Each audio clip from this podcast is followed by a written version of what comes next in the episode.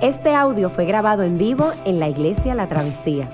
Nos alegra que puedas utilizar este recurso y esperamos que sea de bendición. Queremos que sepas que nuestra más profunda convicción, que no importando cuán útil sea esta grabación, nunca podrá sustituir la experiencia de pertenecer a una iglesia local.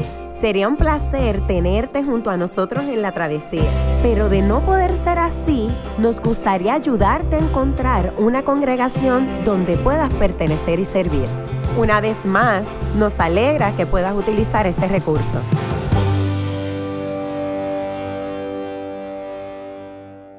Amén. Muy buenos días a todos.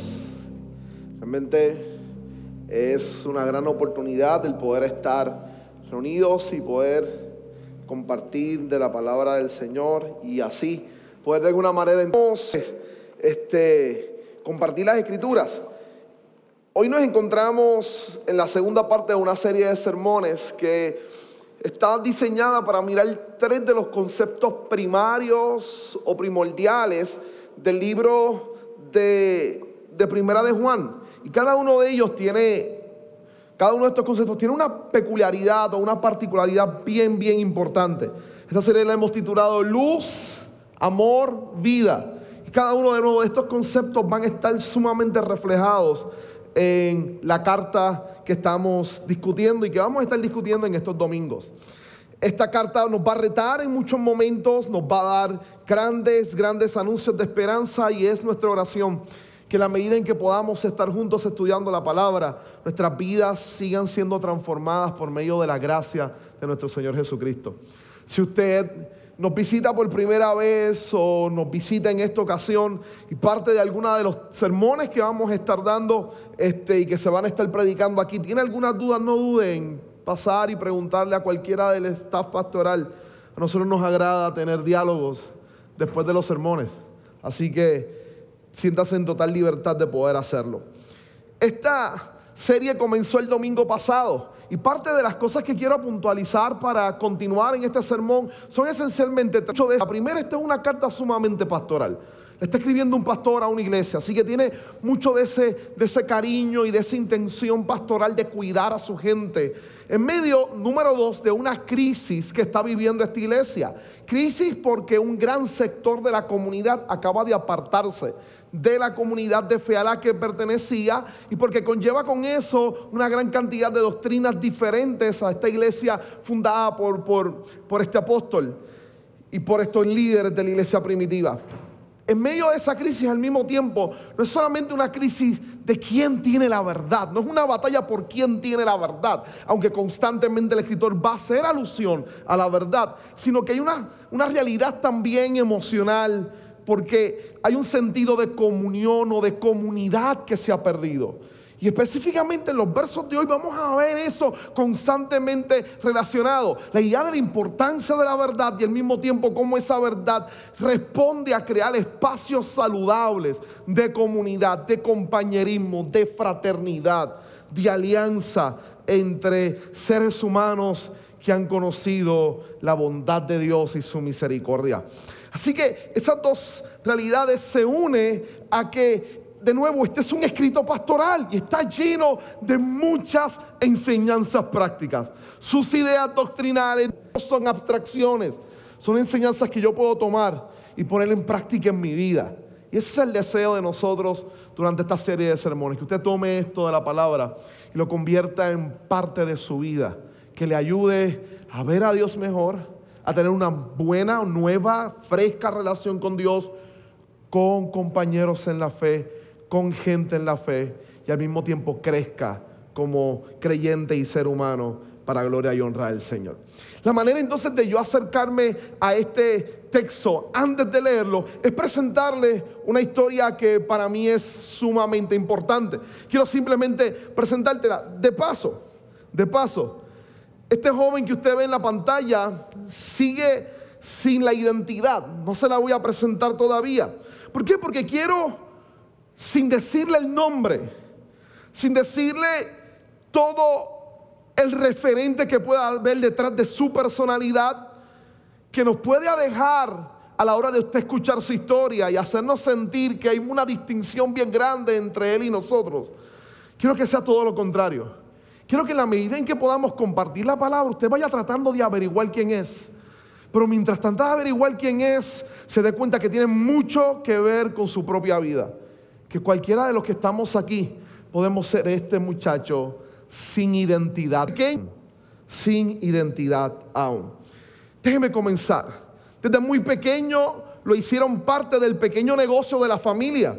Era muy diestro resolviendo problemas. Su trabajo era cuidar todos los bienes del el negocio de la familia y que la producción estuviese bien, que estuviese correcta. A la edad de la adolescencia tardía, en su adolescencia tardía, tuvo que enlistarse en el ejército de su país. Así que fue lanzado al campo de batalla muy temprano en la edad. Estuvo como soldado por gran parte de su juventud. Y en el campo de batalla demostró varios factores o varios valores sumamente importantes. Número uno, demostró los valores de su familia. Dos, demostró valores de valentía en pleno campo de batalla. Y número tres, además de esos valores de valentía y los valores de su familia, demostraba que él reaccionaba de forma correcta cuando se tenían que tomar decisiones difíciles. Y eso no es una habilidad que todos tengamos. Él podía tomar decisiones correctas en medio de condiciones de estrés y de mucha tensión y que sus decisiones fueran realmente correctas. Cuando regresa en su juventud a su casa, luego de estar varios años en guerra, regresa como un héroe nacional. La gran mayoría de sus decisiones habían salvado a cientos, tal vez a miles de sus compañeros de ejército. Por lo que al llegar a su casa, este joven era considerado un héroe nacional, sumamente popular. Esto lo llevó a educarse en liderazgo y en otras áreas. Y al tomar ese, ese espacio de educarse en liderazgo, llegó el momento en que por medio de los caminos de la vida alcanzó la oportunidad de entrar en el mundo de la política. Y tomó el escaño principal de su país. Por lo tanto, de ahora en adelante a él le tocaba hacer política pública. Este chico que comenzó en un pequeño negocio familiar, que era bueno tomando decisiones, que llevó los valores de su familia al campo militar y ayudó a muchos, que regresó y decidió tener una educación en cómo liderar gente, ahora está en la posición más importante de su país. Sobre sus hombros está hacer la política pública de todo un país completo, dirigir a todo un gobierno.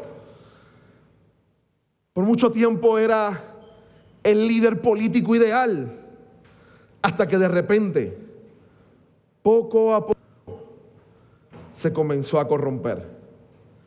Primero, una gran cantidad y algunas más importantes de relaciones extramaritales. Todo parecía estar en el círculo de la familia. Nada afectaba su visión pública. Segundo, poco a poco actos de corrupción, quitar del camino a gente que amenazaba los intereses no de la nación, sino los intereses de él como individuo. Poco a poco su corazón empezó a llenarse de tinieblas. Un día, uno de sus asesores principales irrumpió abruptamente en su alcoba y le dijo, todo se sabe, brother. En las próximas semanas, esto puede filtrarse y todo el pueblo saberlo. Hay que tomar decisiones ya. Él sacó al individuo, se metió y empezó a pensar, estaba casi melancólico en medio de sus procesos y tenía que tomar una decisión, una decisión importante.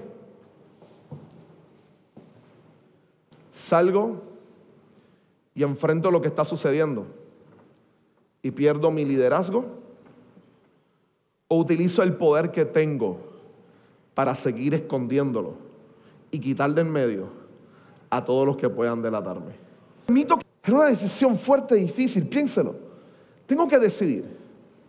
Permito que salga a la luz todos los errores que este corazón corrupto ha permitido que se llene y que he hecho, o simplemente los escondo y sigo aferrándome a mi silla como el dignatario más importante del país. No le voy a decir quién es todavía, pero sí le voy a hacer una pregunta.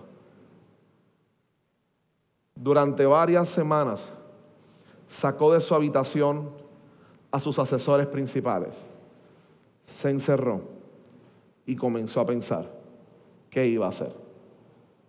La pregunta que hoy es, ¿qué haría usted en su lugar? Piénselo por un instante. ¿Tiene poder para esconderlo todo? ¿O se mueve por el ideal de la claridad y la transparencia y decide confesar todas las cosas? ¿Qué haría usted en su lugar? Póngase de pie, vamos a leer la escritura. ¿Qué tal si me acompaña a Primera de Juan capítulo 1, versos 5 al 10? Primera de Juan capítulo 1, versos 5 al 10.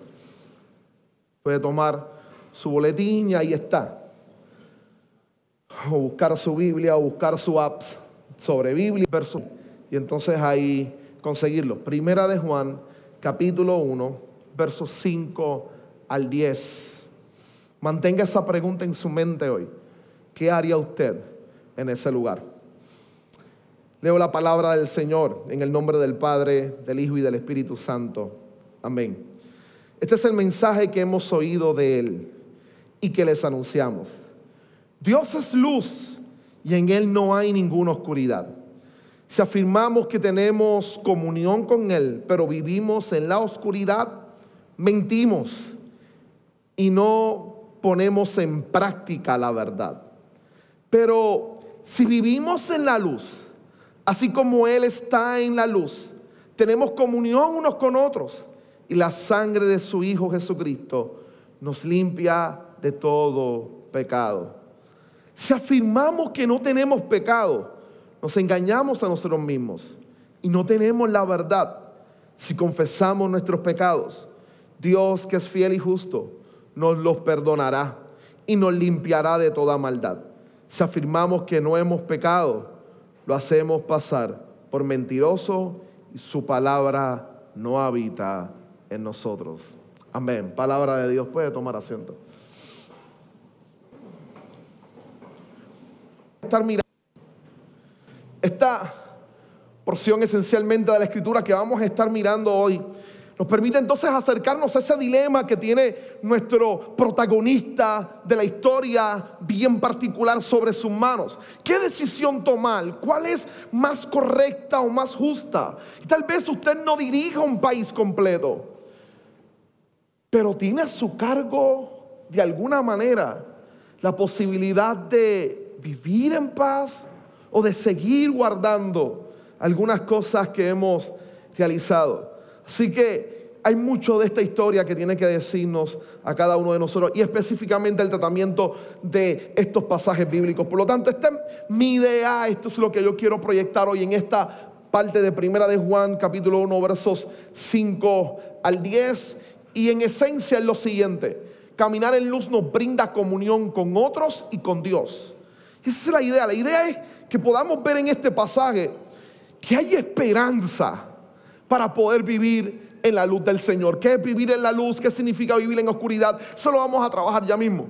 voy a dividir este sermón en dos partes. La primera, la comunión, que es caminar en luz. Son los primeros versos donde constantemente va a hablar de lo importante de la comunión, de caminar en la luz del Señor. Y vamos a culminar hoy con, con la confesión. hay una propuesta que nos hace este pastor. Hay una propuesta que nos hace este escritor y una propuesta que libera nuestras almas, que de seguro, y esa es mi idea, es mi oración, que usted lo vea así, es una realidad, una práctica que nos hace verdaderamente libres, que nos permite renovar o tener en nosotros una correcta relación con Dios y con otros para la gloria del Señor. Y es la confesión. Y eso es, en pocas palabras, es ser impactados por la luz de Dios. Vamos a mirar exactamente qué es eso a qué se está refiriendo. Y comencemos por el principio, por la idea de comunión.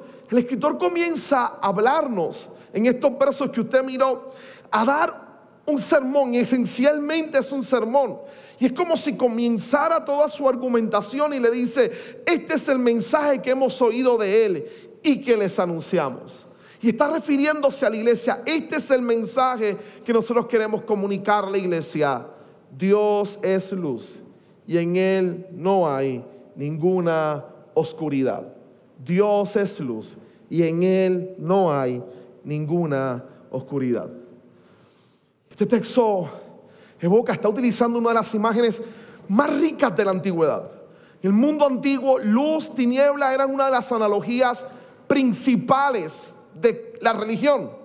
Luz y tiniebla, luz para hablar de claridad, de perfección, de pureza, de justicia, de rectitud. La luz es una imagen muy fuerte que evoca este, todo lo que tiene que ver, lo más probable, con la bondad, con la pureza. La oscuridad, por otro lado, evoca imágenes de corrupción, de maldad, de, de problemas este, de, de, afectar a otros, de injusticia, etc. Pero cuando nos acercamos a la Biblia, yo creo que el tema de la luz toma una imagen un tanto diferente de las religiones antiguas y no se enfoca en buscar quién es Dios. En teología llamamos a eso la realidad ontológica de Dios. Dios no es una luz. Porque por ahí usted ve cualquier documental y la gente después de morir, ¿qué es lo primero que ve? Una luz. Dios no es una luz. No es luz, no está refiriéndose a un elemento ontológico de la esencia, de su naturaleza, de lo que es Él. Se está refiriendo más a lo que Dios hace, a lo que Él realiza, a lo que Él comunica. Él es luz. La idea de luz obviamente es una metáfora que tiene grandes repercusiones relacionadas a lo que Él hace, a cómo Él se comunica, a cómo Él reacciona, a todo lo que tiene que ver con su proceder. Es más funcional que ontológica. Tiene que ver con lo que Dios está realizando y con lo que Dios ha realizado. Por lo tanto, para el autor esa idea de luz, explico rápido, es, Él es perfección, sí pero Él es claridad, Él es justicia, Él es rectitud, Él es bondad, Él es corrección. Todo lo que hace, todo lo que ejecuta, lo ejecuta en bondad, reflejando así su majestad, su grandeza, su infinitud, su maravillosa eternidad. Ahora, por otro lado, cuando miramos tiniebla, definitivamente tiene que implicar corrupción, maldad. Estas dos imágenes no son nuevas en la Biblia, como les decía, sino que echemos un vistazo brevemente a ver esta correlación de tinieblas y luz. Uno abre la Biblia y en Génesis 1 aparece Dios hablando, sea la luz. Y hay una distinción categórica entre luz y tiniebla. Su palabra es que la luz se divida de las tinieblas. Lo próximo que vamos a ver esencialmente en la Biblia relacionado a la idea de luz y tiniebla aunque me muevo un poco y haga varios saltos, vamos directamente a Egipto. Israel está carcelada en Egipto. Hay una luz iluminando una montaña, cerca de un hombre cargado con una infinitud de fracasos. Ha hecho las cosas mal y está cargando con ese fracaso por haber escondido en tinieblas algo que no quería que se supiera. Había matado a alguien. Su nombre es Moisés sube esta luz en medio de la montaña, tiene un encuentro directamente con Dios, una zarza ardiendo. Luego va directamente a Egipto con el llamado de Dios a sacar a Israel de Egipto. Y hay un día de oscuridad total y de tinieblas que le recuerda al imperio más fuerte de la época que uno de los pueblos que estaba esclavizando, su Dios había respondido, los iba a sacar de, de las garras de su poder durante todo un día de tinieblas, Egipto se va a recordar que solamente hay una luz y es la luz del Señor. Pero esa luz se le va a aparecer a Israel. Y durante su huida o su escape de Egipto por medio del desierto, rumbo a Palestina, mientras vayan caminando en medio de la oscuridad del desierto, una luz los va a estar guiando, dispersando las tinieblas y mostrándole el camino. Imagen que va a servir para muchos cánticos en Israel reflejados en los salmos. Pero si le damos más para adelante, esta idea de la luz cobra un sentido mayor en un profeta, Isaías. Y es que empieza a anunciar que hay un siervo que va a representar a Dios, el cual va a ser luz para todas las naciones y va a dispersar a todas las tinieblas, a todas las tinieblas que puedan haber alrededor.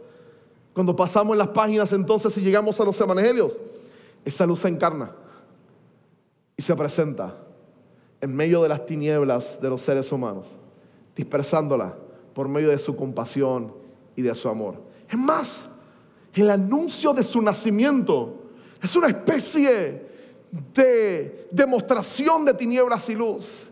Son los pastores saliendo a cuidar las ovejas a las horas de la noche, con todo el campo rodeado simplemente con estrellas. Y es todo un grupo de ángeles anunciando que la luz del mundo acaba de nacer y que pueden ir a verlo. Pero más dramático se pone todavía cuando nos acercamos a sus últimas horas de vida. Es que esa luz vino y los hombres amaron más las tinieblas que la luz, decía el Evangelio. Y Juan entonces empieza a evocar con esto. Es Jesús en la cruz, a punto de morir. Llega el momento exactamente que muere, las tinieblas, dice él, cubren toda la tierra. Todo se llena de tinieblas. Pareciera que acaban de vencer, que las tinieblas acaban de ganar la batalla. Pero nos movemos varios capítulos después en un mundo totalmente desesperado y con problemas, lleno aparentemente de tinieblas. Y es la primera hora del día, del domingo, cuando el sol sale y empieza a dispersar las tinieblas, que nos damos cuenta que la tumba está vacía y que la luz del mundo acaba de vencer las tinieblas. Él resucitó. Y las tinieblas simplemente tienen que echar para atrás o hacia atrás ante la luz de Dios, ante la luz encarnada, ante el Jesús que murió para que las tinieblas sean totalmente dispersadas. Luz y tinieblas se convierte entonces en unas imágenes que reflejan excelentemente el ideal de Dios. Caminar en luz es ser verdaderamente humanos, es vivir en el propósito de Dios. Andar o caminar en tinieblas es carecer de esa correcta humanidad que nos permite ver la bondad, el amor y la misericordia del Dios de gloria. Ahora el pasaje en el que estamos se torna entonces sumamente más retante, cuando de paso lo que hace el escritor nos dice que si nosotros afirmamos que tenemos comunión con Dios, pero vivimos en oscuridad, mentimos y no ponemos en práctica la verdad. ¿A qué se está refiriendo él aquí? Nos está diciendo que caminar con Dios implica constantemente amar la luz, que nuestras acciones se reflejen ante la luz. Él no está proclamando perfección. No está diciendo que si usted peca, usted está mintiendo porque no ama a Dios. Él no se está refiriendo a eso porque verso siguiente nos va a decir, todos pecamos, nadie diga que no peca. A lo que Él se está refiriendo es al hecho de vivir en oscuridad. Es el hecho de que nuestras prácticas continuas y constantes estén hechas o reflejen la vida alejada de Dios. Y él dice, no podemos vivir vidas que reflejen totalmente personas alejadas de Dios cuando decimos que Dios es nuestro Señor, porque Él es luz y en Él no hay tinieblas. Así que de alguna manera nuestras prácticas, iglesia, deben estar ligadas a la fe que confesamos, a la luz que nos ha iluminado, a la luz del Señor. Entonces empieza a mostrarnos varias realidades con relación a eso. Por lo tanto, tiene la capacidad de decirnos, vivimos en la luz, así como Él está en la luz, tenemos comunión unos con otros. Y la sangre de su Hijo Jesucristo limpia de todo pecado. Vivir en la luz implica descansar en el Dios de la luz. Pero no solamente eso, sino que implica caminar con el Dios que camina en luz. Implica caminar con Él. No es que vamos a fallarle que vamos a caminar con alguien que camina en luz y que va a ir transformando nuestra vida y cambiándonos por medio de su gracia. Es abrir nuestro corazón y nuestra vida a que Dios el Señor de la misma y empiece a trabajar con aquellas áreas que escondemos en muchas ocasiones y que buscamos dejar aparte. Y es interesante porque el resultado primario para nosotros, rápido de decir, caminar en luz significa tener comunión con Dios. Y sí, pero el autor entonces refleja y nos dice, primero es tener comunión con otros y después tener comunión con Dios. Caminar en la luz nos permite tener comunión con otros. Vivir en transparencia, en verdad. Y esto no es fácil. Pero vamos a ver la inmensa ayuda que Dios nos da para aventurarnos en este caminar. No es fácil, pero hay una ayuda impresionante para agarrar valentía y poder hacerlo. La implicación es La luz nos permite tener relaciones correctas, concretas y saludables con otras personas. Con otras personas específicamente con la familia de la fe. Y tener relaciones concretas y correctas con Dios. Esto debe resonar en nuestra vida en nuestras mentes. Ese Dios de luz, inmenso y majestuoso, invitándonos a caminar en su luz, venciendo las tinieblas. Ahora déjeme volver nuevamente a, a nuestro chico. Si en este instante no voy a a revelar su identidad todavía. Que tal vez algunos de ustedes ya saben quién es, pero no la voy a revelar todavía. Simplemente guarde eso y no se lo diga al que está al lado. Este chico, o este hombre ya adulto, estando en el poder, en el gobierno, de repente decide confesar públicamente todo lo que había hecho. Pararse y decirle a todo el mundo, ¿Cuál había sido su grave error? Lo mal que había actuado. Incluso parte de los diarios que él escribía ha quedado una frase escrita en uno de sus múltiples cuadernos para escribir.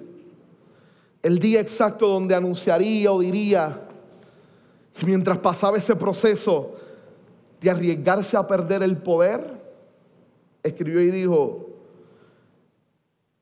que todos aquellos años de encubrimiento le habían costado aflicción, le habían costado dolor y que él deseaba ya poder anunciar y encontrar la libertad, la paz y el perdón.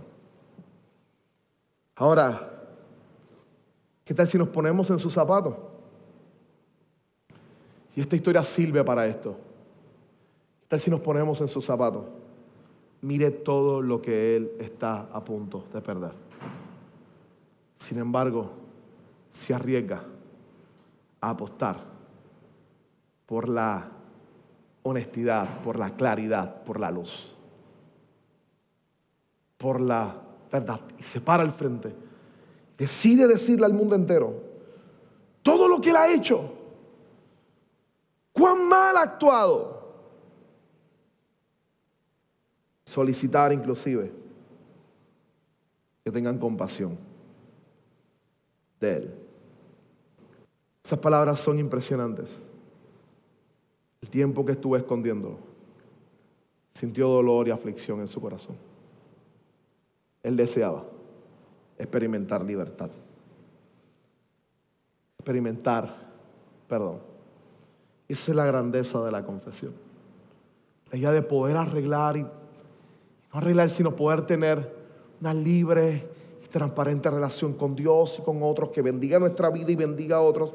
Esa es la grandeza de la comunión. Ahora, la confesión. Ahora, escuche bien. Esto es sumamente contraintuitivo. Sí, Empezando por mí. Este sermón es genial. Estas palabras, no el sermón, el sermón es malísimo. Este texto es genial. Este texto es genial por muchas cosas. Porque la medida en que lo estaba leyendo, miraba a mí y decía, ¿cuántas veces mi principal acción es querer esconder mis grandes errores? Es querer esconder mis grandes problemas. ¿Cuántas veces necesito volver a este texto para poder sanar muchas relaciones rotas y dañadas? Porque mi principal deseo es querer esconder y que nadie se dé cuenta de cuán roto estoy aquí adentro. Esa es mi principal idea de hacer. Entonces, hay una cita en este texto que entonces empieza el banal y a, y afirmarle, dice, si afirmamos que no tenemos pecado, nos engañamos a nosotros mismos.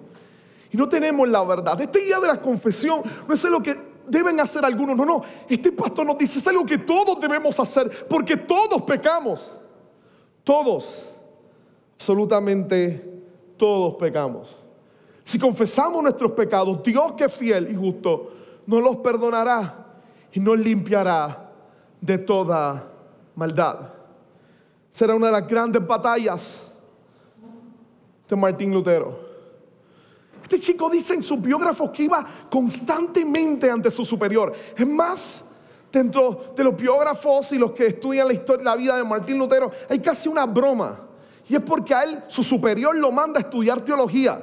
Y nadie sabe si es porque veían capacidad en él o porque su superior estaba cansado de que todos los días, cinco y cuatro veces al día, iba a confesarse. Y nunca encontraba libertad. Ahora, cuando él escribió sus 95 tesis, les pegó para debatirlas ante la puerta de Wittenberg en Alemania, generar un debate que transformó Occidente completamente. Su primera, su primer escrito de las 95 tesis decía lo siguiente, y él decía que este proceso de, que implicaba confesión, este proceso que implicaba constantemente estar en la presencia del Señor llamado penitencia. Este acto de penitencia, decía él, comunicaba cuando nuestro Señor y Maestro Jesucristo dijo, hacer penitencia, ha querido decir que toda la vida de los creyentes fuera penitencia. Arrepentimiento, confesión, dice él, no es algo que hacemos una vez para ganar el cielo y ya. No es algo que la gente puede dar dinero para realizarlo. Es algo que debemos hacer todo el tiempo descansando en la gracia inmensa del Señor Jesucristo. Como decía Gerson ahorita, es Él el que va a acuñar la expresión simul justus et pecador, simultáneamente justo y pecadores. pecado está delante de nosotros, pero la gracia del Señor tiene sus brazos abiertos para correr a nuestras vidas, para abrazarnos y decirnos, puede ser que las consecuencias que experimentes sean difíciles, pero hay algo que nadie te puede quitar. Es el amor de Dios en Cristo Jesús, Señor nuestro. Tal vez esta es la otra de las señales que se presentan en, medio de, de esta expresión y es la de Calvino. Calvino decía, el arrepentimiento no es simplemente el comienzo de la vida cristiana, es la vida cristiana. No es solo el comienzo. No es que arrepentirme es el inicio y después de ser creyente no tengo que volver a hacerlo, vivo en perfección y se acabó. No, constantemente somos llamados a repasar nuestra vida, a darnos cuenta de, de qué hay en nuestro corazón y a tratar de correr a los brazos del Señor, descansando en su amor y en su misericordia y confesar nuestros pecados. Ahora, ¿qué tiene que decir la escritura con relación a esto? ¿Cuál es el mensaje que nos tiene que comunicar este pastor a nuestras vidas en medio de ese problema? Déjeme volver a mi chico. ¿Qué tal si les revelo la identidad de la hora?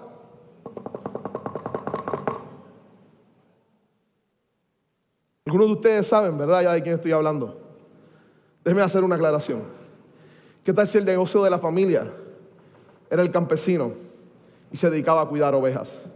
¿Qué tal si la guerra fue contra un gigante llamado Goliat? ¿Qué tal si su tiempo de liderazgo fue trabajar tratando de liberar a Israel de sus enemigos filisteos? ¿Qué tal si el momento en que acude a la política es ungido como rey y se convierte en el rey de Israel? ¿Qué tal si el momento en que su corazón empieza a llenarse de corrupción es estando como rey, que no va a la guerra y empieza a ser infiel? ¿Qué tal si la idea de eliminar gente en medio de su camino fue eliminar a uno de sus fieles soldados.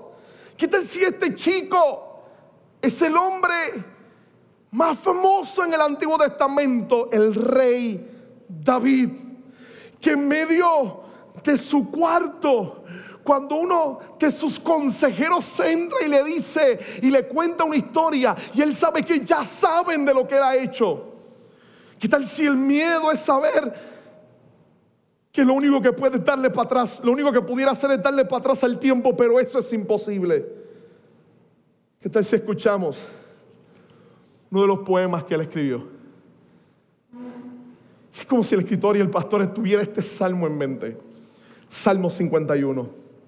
Ten compasión de mí, oh Dios, conforme a tu gran amor, conforme a la inmensa bondad borra mis transgresiones, lávame de toda mi maldad límpiame de mi pecado. Yo reconozco mis transgresiones, siempre tengo presente mi pecado. Contra ti he pecado, solo contra ti. Y he hecho todo lo que es malo ante tus ojos. Por eso tu sentencia es justa y tu juicio irreprochable. Yo soy malo de nacimiento, pecador me concibió mi madre. Yo sé que tú amas la verdad en lo íntimo y en lo secreto me has enseñado sabiduría. Purifícame con hisopo y quedaré limpio. Lávame y quedaré más blanco que la nieve. Anúnciame gozo y alegría y funde gozo en estos huesos que has quebrantado. Aparta tu rostro de mis pecados y borra toda mi maldad. Crea en mí, oh Dios, un corazón limpio y renueva la firmeza de mi espíritu. No me alejes de tu presencia, ni me quites tu Santo Espíritu. Te vuelve la alegría de tu salvación. Que un espíritu obediente me sostenga. Así enseñaré a los transgresores tus caminos y a los pecadores se volverán a ti. Dios mío, Dios de mi salvación. Escuche bien cómo Él termina. Dios mío, Dios de mi salvación. Líbrame de derramar sangre y mi lengua alabará tu justicia. Abre, Señor, mis labios y mi boca proclamará tu alabanza. Tú no te deleitas en los sacrificios, ni te complaces en los holocaustos. De lo contrario, te los ofrecería. El sacrificio que te agrada es un espíritu quebrantado. Tú, oh Dios, no desprecias al corazón quebrantado y arrepentido. En tu buena voluntad, a que prospere Sión levanta los muros de Jerusalén. Entonces te agradarán los sacrificios de justicia, los holocaustos del todo quemados, y sobre el altar se ofrecerán becerros. Esas líneas casi al final de este salmo, sálvame, solo tú puedes hacerlo. No hay sacrificio que podamos darte, solo tú puedes realizarlo.